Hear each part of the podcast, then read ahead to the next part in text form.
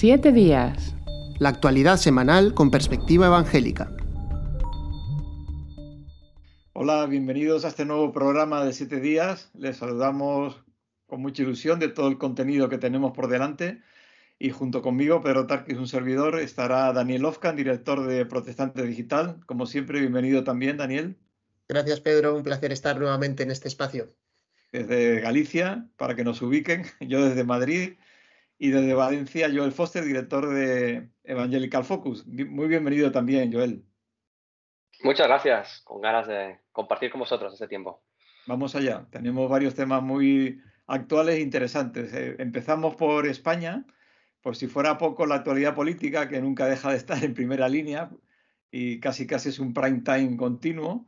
Eh, sí que es novedad que hay un aumento de la participación evangélica, no solo en interés, sino en aspectos prácticos con, nuevos partidos. ¿Qué novedades hay aquí, Daniel? Bueno, pues sí, hemos informado en, los últimos, en las últimas semanas en Protestante Digital de diferentes iniciativas de ámbito político que se están llevando a cabo en un entorno más bien evangélico. No son partidos que, en este caso, o iniciativas que se denominen o que partan de, de decir solo para los evangélicos o que apunten solo a los evangélicos, pero sí que las personas que están formando parte de estos proyectos o que les están dando forma, la mayoría de ellos sí son evangélicos. Y quizá el ejemplo más claro es este partido político llamado Fiel, del que hemos estado informando también en, Protestante Digital.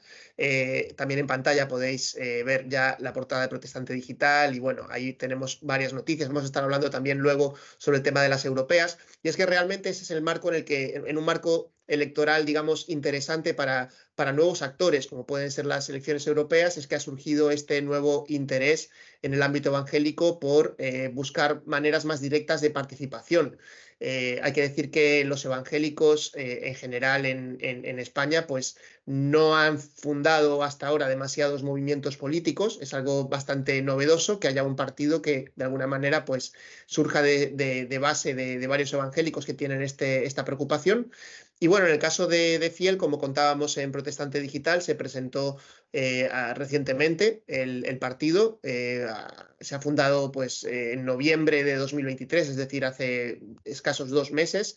Y eh, en la presentación oficial que fue la semana pasada en Madrid, pues ellos también aprovecharon para presentar algunas de sus líneas fuertes y también la candidatura con la que quieren ir a estas elecciones europeas dentro de solo seis meses. Em, de, evidentemente, este es algo muy nuevo todavía, no sabemos cuánto recorrido pueda tener, pero sí que en la presentación eh, del partido había muchas figuras del ámbito evangélico que estaban presentes y también eh, sabemos que ha habido personas que han mostrado ya también su interés en mostrar apoyo a esta, a esta iniciativa política.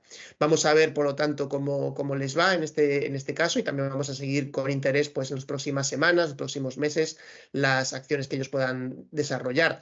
Otra, eh, interés, otra interesante Em, iniciativa que hemos, que hemos visto también en el ámbito de, la, de, los partidos democristianos, partidos que, realmente tampoco tienen mucho, eh, mucho arraigo en España, es el Partido Valores, que también está integrado por mayormente personas de, de fe, es verdad que mayormente católicos, pero también hay algunos evangélicos y hace poco entrevistábamos a uno de ellos, a José Luis Tendero. Es decir, que eh, entramos, digamos, en un, en un campo, digamos, novedoso en el sentido de que vemos una participación evangélica un poquito más eh, activa en, el sentido de participar directamente, ¿no? de presentarse como candidatos, de estar intentando eh, entrar en la arena política de una manera más directa y, un poco aprovechando también ese contexto que, dan las elecciones europeas, que también en otras ocasiones históricamente han servido para que nuevas formaciones políticas, pues de alguna manera se presenten en sociedad. Realmente es un, bueno, un interés real y en, la entrevista o reportaje que hacéis también, que entrevistáis a Paco Sánchez de Parlamento y Fe y Jesús Manuel Suárez de la Alianza y que el grupo de participación en la vida pública que él lidera, es, un poco el... Eh, el, el, el key de la cuestión es la masa social que, existe de pueblo evangélico ¿no? en España, porque eh, la experiencia en Latinoamérica es que cuando hay una gran masa social hay una mayor cantidad de afiliados, votantes que pueden hacerlo, pero en, cuando hay una población minoritaria, vamos a decir la cifra que se dice del millón de personas eh, eh, residentes en España que votan de fe evangélica, Claro, el problema es que ahí se diversifica mucho, ¿no? Hay gente que votará PP y Vox, que son mayoritariamente los que arrastran el voto evangélico, y, un nuevo partido tiene la dificultad de, conseguir la credibilidad, tienen poco tiempo para hacer campaña, ¿no? Quizás esta presentación es más con vistas no a estas elecciones, sino a las siguientes. Y realmente es un, pero bueno, es muy interesante, ¿no? Yo creo que es importante y necesario que haya esta diversidad de, participación en, la vida sí, pública. Sí, eh, como decías, Pedro, es, em, es, notable, digamos, que a medida que va creciendo el, número de evangélicos en España, y es algo que hemos venido constatando también y comentando en varias ocasiones en, este programa y también, bueno, prácticamente todos los años de Protestante Digital vamos actualizando un poquito las cifras y se puede ver claramente ese crecimiento a, nivel de, iglesias que se van fundando y también de personas, ¿no? Eh, es verdad que no tenemos una estadística todavía eh, cerrada para saber el número de evangélicos en España, es algo bastante curioso, ¿no? Porque el CIS pregunta por 200.000 cosas, pero esto pues eh, siempre dice pues los que son católicos y los que no, y nada más, ¿no? Y, es un poco triste que, que realmente no haya una investigación un poquito más profunda sobre esto, pero desde luego podemos hablar que las cifras estarían entre, entre el medio millón y el millón de, personas que se identifican como evangélicos y luego pues muchos otros que quizás no sin identificarse con evangélicos sí puedan identificarse pues con el espíritu protestante o con alguna eh, con, las iniciativas sociales, en fin, el alcance puede ser incluso mayor, entonces puede estar entre un 1 y un 3%. Bueno, hemos puesto un 2% en la noticia más o menos mm. para, para no, no, no, no, podemos cerrarnos una cifra, ¿no? Pero, pero claro, esto, esto evidentemente impacta también en todos los ámbitos de la sociedad, no es, una cuestión que, que solo eh, sea, digamos, de cara a a, lo que la fe, la, fe, evangélica, ¿no? que es una fe que, no solo eh, incide en, en, lo que tiene que ver con la parte espiritual, sino que tiene que ver con todo en nuestra vida y por supuesto también con, con el ámbito político que también se deriva un poco de manera natural del ámbito social. Es verdad que en España, por ejemplo, a nivel social ha habido una acción evangélica muy notable. En los últimos años hemos hablado también muchas veces de este tema, de que eh, creo que sumando toda la obra social que hacen las iglesias evangélicas y entidades evangélicas en España, pues eh, sería entre la tercera y la cuarta fuerza social en España, que es algo impresionante, realmente, millones de personas que están beneficiándose de esa, de esa acción social. Entonces, digamos que la parte política que hasta ahora no, no estaba demasiado explorada, quizá, se empieza a abrir estos caminos a veces más directos, a veces más indirectos, pero de, interés para, para, ver que realmente pues, los evangélicos qué podemos aportar. ¿no? Y esta es un poco también la cuestión que abordamos en este reportaje, en el que hemos hablado pues, eh, también con, además de con Paco Sánchez, que has mencionado, con Jesús Manuel Suárez, el secretario general de la Alianza Evangélica Española, que también lleva muchísimos años pues, trabajando en el ámbito político, eh, también como formador de, personas que están en el ámbito político y, en diálogo, ¿no? intentando también, eh, en, el caso, en tu caso también, Pedro, ¿no? Con, con, el mm. diálogo directo que se establece desde el Lanza Evangélica con los diferentes partidos políticos, también para, para de alguna manera poder estar siendo influencia. Eh, mirando un poco el programa de, de valores y sobre todo de Fiel, por ubicar a aquellos que, no lo conocen, mi impresión, no sé si tú la compartes, es que sería un centro derecha, vamos a decir, a grosso modo, ¿no? porque es difícil en, dos palabras definirlo, pero que se diferencia del PP porque es mucho más radical en su enfrentamiento a la ideología de género y se diferencia de Vox en que tiene una mirada, vamos a decir, más empática con, el inmigrante eh, y también pues, defiende la sanidad pública y, en, todos los casos con una identidad de, la unidad nacional de España, ¿no? En el sentido contrario al independentismo. No sé si te parece a ti un buen enfoque para que la gente se haga una idea, por lo menos. Creo, Pedro, que has, dado las claves, ¿no? Eso es un poco lo que ellos transmitieron también en, su presentación allí en, Madrid y viendo un poco los documentos que han ido publicando y algunas de las opiniones, pues van en esta, en esta línea. Eh, seguramente en las próximas semanas pues podremos también incluso ofrecer alguna entrevista en la que podamos abundar un poquito más sobre el alcance y, el programa de este, de este partido. Lo hemos hecho también con el partido Valores recientemente, ¿no? Hacía referencia a esa entrevista que, hicimos con José Luis Tendero, que, que, bueno, realmente tiene muchos paralelismos, creo, en el, en el enfoque eh, con, con Fiel también, ¿no? En este sentido. Está claro que, a medida que, se van acercando las elecciones también habrá que ver cómo definen exactamente cada uno de estos temas y, bueno, realmente eh, lo que decías tú, también hay que ver cómo se puedan diferenciar ¿no? de diferentes eh, tendencias que pueda haber y que también están captando el voto evangélico. Em, una de las cosas que, por ejemplo, comentaba Jesús Manuel Suárez en sus respuestas en el, reportaje, tiene que ver con, con, esa identificación que se ha venido haciendo en los últimos años del voto evangélico como un voto conservador y, realmente que, no parece que no hay manera de, sacarlo de ahí, ¿no? Y un poco él decía que, era necesario eh, que haya propuestas que nos saquen de ahí porque no nos podemos quedar, o sea, como evangélicos no podemos quedarnos solo en ese bloque porque ese bloque no responde eh, a, todas las cuestiones como, como realmente podría hacerse desde una perspectiva, desde una cosmovisión bíblica más amplia en muchos otros aspectos, ¿no? Y, él hablaba de la necesidad de formación y de madurez, eh, formación para que realmente las personas que participan en política pues eh, tengan una base bíblica y hayan reflexionado un poco de qué es, qué es lo que se quiere ofrecer, no solo a, los evangélicos, por supuesto, sino a toda la sociedad, y también la, necesidad em, de, de, formarse para no dejarse arrastrar, ¿no? Para no dejarse arrastrar por, por diferentes tendencias que a veces eh, te, te, hacen el abrazo del oso, podríamos decir, ¿no? O sea, Em, dicen, bueno, ven conmigo, pero, pero realmente cuando vas con ellos acabas renunciando a, muchas otras cosas. Entonces, esto yo creo que también es un aspecto que vamos a ver cómo se va desarrollando en, el futuro. En cualquier caso, deseamos lo mejor a todos los hermanos en la fe evangélicos que participan en política de una forma o de otra y ojalá que sean sal y luz y, aporten, ¿no? estén donde estén de una forma o de otra. Pues eh, a nivel de Unión Europea, esto que son las elecciones europeas, es interesante observar em, algunos movimientos en otros países. de que sepamos, hay pocos parlamentarios evangélicos. Eh, uno es eh, uno que lleva bastante tiempo de, Eslovaquia, que se llama Skripek. Él está ya conocido en Bruselas, lleva tiempo como europarlamentario y forma parte de este movimiento político cristiano eh, en Europa. Hay otra gente que son de Holanda, algunos parlamentarios conservadores del, partido Unión Cristiana de Holanda, que son calvinistas en su, forma de, acercarse a la política, que también están a nivel europeo y participan es, claro, una oportunidad muy grande el Parlamento Europeo para lo que hablábamos, de hacer un salto a, la política, ¿no? Como hemos hablado fuera, fuera de cámara, eh, partidos como Podemos y como Ciudadanos empezaron su, lanzamiento hacia la política nacional de España desde las elecciones europeas.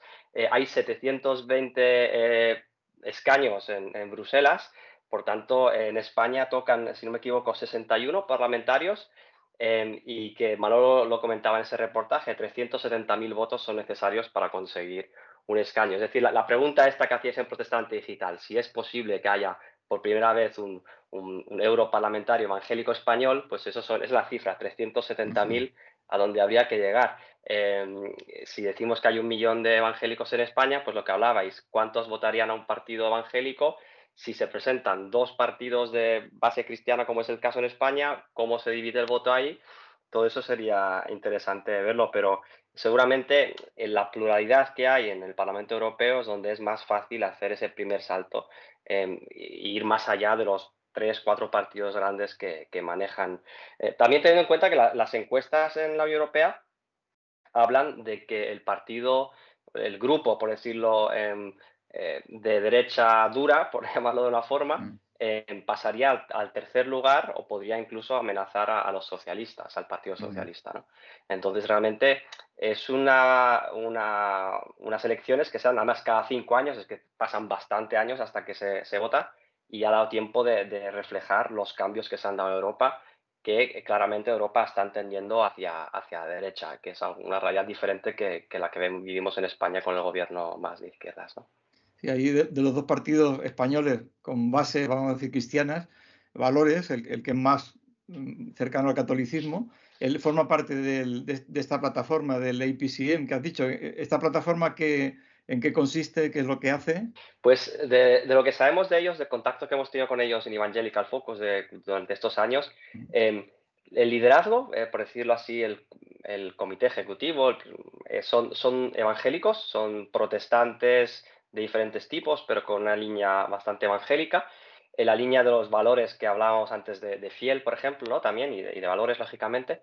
Em, y, es, una, es una plataforma pequeñita, es un movimiento pequeñito, como digo, no son tantos parlamentarios, tienen bastante fuerza en, Holanda, por lo que digo, porque hay un cinturón bíblico que se le llama, ¿no? de, de algunas regiones de Holanda que son muy calvinistas y que siguen teniendo mucha gente que va a la iglesia, mucha gente se identifica con el protestantismo, eh, y después pues tienen más del centro y, de, y quizá de, del este de Europa, ¿no? movimientos políticos que quizás son más cristianos conservadores. En, algunas cosas, eh, diría que, si no me equivoco, en temas de, medio ambiente, de cuidado de la creación, podrían ser vistos un poco más como más progresistas, más favorables quizá que otros, pero sus puntos fuertes es, eh, pues, es la familia, es eh, la justicia social em, y después em, el tema de las naciones y tal, pues tiene una, visión más centralista, más, más contraria a los nacionalismos periféricos.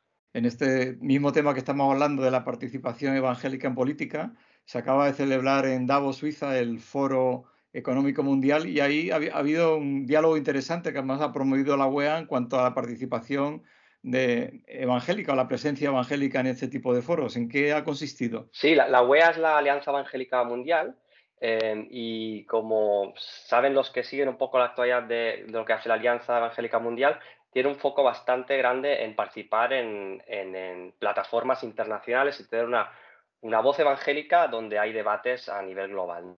El Foro Económico Mundial, eh, que es el encuentro de Davos, ahí en las montañas en Suiza, ahí en la nieve, donde la gente va a esquiar y después va a las conferencias. Eh, bueno, mueve muchas cosas, como sabemos hay mucha crítica también eh, hacia, hacia si esas políticas que se hablan ahí tienen un, efecto real en la, en la gente, ¿no? Si, si reflejan realmente lo que la gente piensa o si son unas élites que hablan entre sí de forma hermética. Eso sería otro debate, pero esta vez, este año, por primera vez, en 2024, ha habido una reflexión desde la, desde la fe. Eh, y lo que el Foro Económico Mundial es, ha encargado a la Alianza Mundial, junto con algunos actores religiosos, pero principalmente la, Alianza Evangélica Mundial, a hacer un, un informe sobre cómo las empresas podrían tener más en cuenta al factor religioso de los ciudadanos a la hora de impulsar proyectos éticamente sostenibles. Es un poco la idea. Son unas 20 páginas de informe en los que hay unos casos de estudio. Creo que son ocho casos de estudio de diferentes religiones, pero de los cuales, no sé, son cinco son, son de cristianos y varios, dos o tres son de evangélicos. ¿no? Ahí se nota la influencia de la Alianza Evangélica Mundial, de Chris Elisara, que es el director de estos temas de la Alianza Mundial en este informe que bueno, es el primero y ha pasado desapercibido. Eh, realmente no te lo vas a encontrar en medios seculares que se hable de que la voz está hablando de religión, pero sí que nos lo pasaron, lo leímos, eh, era de, buena calidad, se puede encontrar ahí en la página de la Alianza Mundial, también en Evangelical Focus, en Protestante Digital, hemos explicado un poco esta idea. Lo que no ha pasado desapercibido es el, rito ocultista de la Pachamama o como de, de la bruja la que ha De Miley. Sí. y la presencia de Milei, ¿no? Eso ha sido los grandes focos mediáticos de Davos, curiosamente. Bueno, pasamos a un tema eh, puente entre política y fe, que es el premio Unamuno que concede Protestante Digital todos los años y que acaba de ser anunciado que este año se concede a Juan José Primo Jurado. Eh, un poquito este premio y, en fin, la, persona de Primo Jurado, por favor. Bueno, pues el premio Unamuno Amigo de los Protestantes se entrega desde hace ya varios años y busca reconocer pues tanto a una persona o a una entidad que haya tenido una acción favorable hacia el pueblo evangélico, hacia la convivencia, hacia esa búsqueda de, construir una, sociedad en la que los evangélicos pues, no estemos invisibilizados, sino que eh, de alguna manera nos haya hecho parte de ella. ¿no? Y, es un premio que ya tiene su, trayectoria, de eso también puedes comentar tú, Pedro, si quieres un poquito más. En este caso, en este año, se, concede a, a Juan José Primo Jurado, que, realmente es una persona que, yo realmente no conocía demasiado, pero sí que pudimos conocerlo un poquito más mm. el año pasado en el, en el evento de, IDEA que se celebró en Córdoba.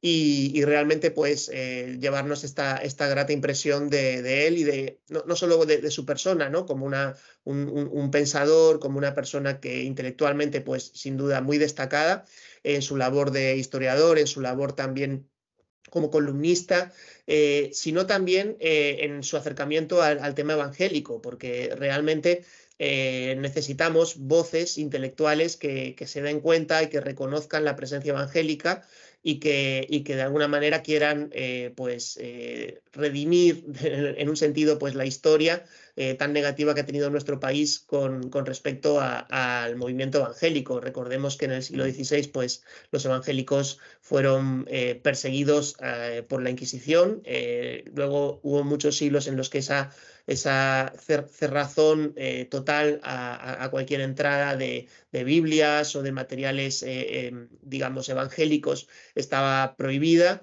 Y, incluso pues hubo muchísimas dificultades eh, durante, durante muchas épocas, también incluso durante el franquismo hubo, hubo también muchas dificultades para el pueblo evangélico aquí en España y por eso es tan importante reivindicar este tipo de figuras, personas que no son evangélicas pero que eh, responden, digamos, a esa, a, esa, a esa llamada a la amistad que estaba personificada también de manera muy, muy genuina en la figura de, Miguel de Unamuno.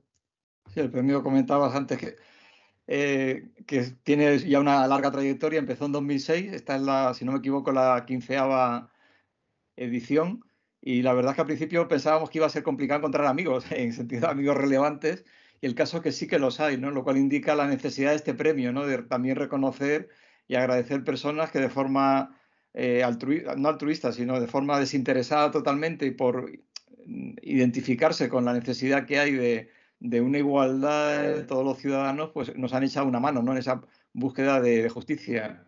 Y Juan José Primo Jurado, bueno, él fue comentando con los, sobre todo eh, los cristianos evangélicos de Andalucía y de Córdoba, él es de Córdoba, cuando él fue delegado del gobierno allí en la ciudad, él asistió al, 500 aniversario de la Reforma. Eh, de hecho, ha asistido a un montón de actos evangélicos, ¿no? De todo tipo, desde moteros evangélicos hasta eh, protestas cuando en Pakistán murieron, asesinaron a varios cristianos evangélicos. Y en este acto del 500 aniversario de la Reforma él hizo algo que no ha hecho nadie y que sepamos no ha vuelto a hacer nadie. Y él pidió perdón en nombre del gobierno de España por lo que había pasado con los evangélicos y, dijo que era hora de que esa memoria fuera restaurada, ¿no? Esto impactó tanto a, los pastores y a los que estaban allí que crearon una delegación que fue especialmente a verle para darle las gracias por este gesto que lo hizo en público y ante un montón no solo de creyentes, sino también de, autoridades políticas, alcaldes, etcétera, etcétera, ¿no? O sea que eh, eh, es alguien muy querido y muy, muy reconocido. Allí ha dado clases de historia, porque como decía es historiador, en, en, la Facultad de Asamblea de Dios en La Carlota, en Córdoba, eh, desde un punto de vista general.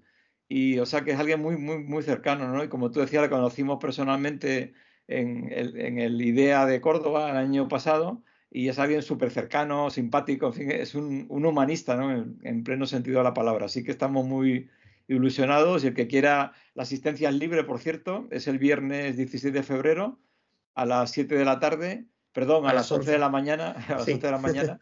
Y allí en Córdoba, en el Centro de Cultural, la noticia está en Protestante Digital.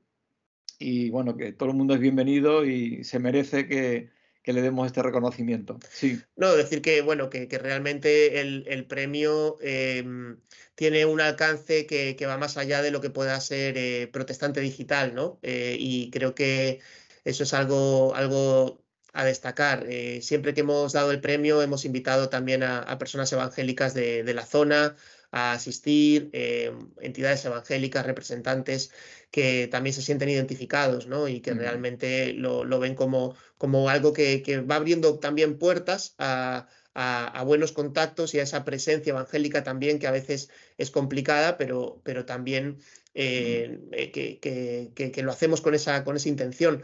Y una cosa que, siempre también me, ha gustado destacar de, este premio es ese carácter de agradecimiento que tiene, porque realmente no, no conlleva una, una cantidad económica como otros premios, no, no conlleva un, eh, nada más que el, dar unas gracias sinceras y, sin embargo qué buena recepción tiene por parte de todos aquellos que son premiados con ello, ¿no? Eh, que realmente lo, aprecian muchísimo y creo que es algo muy bueno que, haya este tipo de reconocimientos de, sincera gratitud por parte de los evangélicos, que a veces nos hemos hecho como una imagen de, estar quejándonos mucho y, es verdad que tenemos que quejarnos y reclamar y todo eso, pero también pues ser agradecidos y la cultura del agradecimiento es algo que lamentablemente eh, creo que mm, hace mucha falta en nuestro país, que hay muy poca cultura del agradecimiento y, es importante que nosotros también en ese sentido como evangélicos la estemos fomentando. Es verdad, eh, eso que dice incluso personajes tan conocidos que han recibido el premio como Rudy Gallardón y Muñoz Molina, estaban eh, muy contentos ¿no? y, recibían con mucha ilusión el hecho de que se les agradeciese, ¿no? como tú dices. O sea que al final es cierto que vivimos en, una cultura de la queja ¿no? y, del, y de la tensión, ¿no? Y, la cosa agria, ¿no? En cambio, es bueno que tengamos ese. Por cierto, e, este Juan José eh, asistió, primo jurado, asistió al premio Unamuno que dimos en, en Santiponce, cuando el reconocimiento que habían puesto una estatua a, a Casiodoro de Reina allí, ¿no? O sea, que, que, sí que va, va teniendo, tiene también un testimonio, ¿no? Pues pasamos ya al último tema, que es un tema muy bonito, ¿no? Porque además que nos ha sorprendido para bien, y es que las estadísticas en Finlandia muestran que la juventud se identifica cada vez más como cristiana. Eh, eh, el país de Papá Noel, ¿no? Está muy bien. Sí, em, realmente sí llama la atención. Estamos volviendo otra vez a Europa, ¿no? En, un, en un, continente secularizado, en un continente postcristiano que se llama, em, y estamos viendo em, como un pequeño despertar espiritual. No sé si nos atrevemos a usar ahí el concepto de avivamiento aún, pero es, es muy curioso. Eh, muy recientemente ha habido conversiones de, de, perfil muy alto a nivel cultural. en, en, Holanda, no sé si os suena, la, la pensadora Ayan Hirsi Ali es una, una atea muy, muy conocida em, que se convirtió y fue un shock ahí en, en Holanda de que, de que ella pasara del ateísmo a la fe cristiana muy recientemente. Tenemos, bueno, está, en Estados Unidos hemos visto el caso de Hulk Hogan de, este, de la lucha americana. En, en, Inglaterra eh, está el caso de Russell Brand, que también hace muy poco ha, explicado su conversión a la fe cristiana, su identificación con la fe personal en Jesús, etc. Y el caso de Finlandia, eh, lo que han salido estadísticas recientes es que hay un aumento importante de la fe entre hombres jóvenes hombres eh, entre 15 y 29 años. Y tengo aquí las estadísticas y lo que dice es que em, han pasado los, en 8 años de pasar del 5% de los que van a la iglesia al 12%, de los que oran una vez por semana por lo menos del 16 al 26%, eh, y de los que creen en la existencia de Dios han pasado del 19 al 43%, o sea, 43% prácticamente la mitad de los, de los hombres de la generación Z, ¿no? Que diríamos, de los menores de 25, bueno, en este caso hasta los 29 años. En este artículo que publicamos en Evangelical Focus, que lo escriben desde, desde ahí, desde Helsinki, eh, de una revista con la que tenemos un acuerdo, ellos envían noticias de allá, explican también que, que, no, no se da el mismo caso entre las mujeres. O sea, en el caso de las mujeres eh, sigue secundarizándose la, la, la, sociedad, sigue um, las estadísticas más o menos.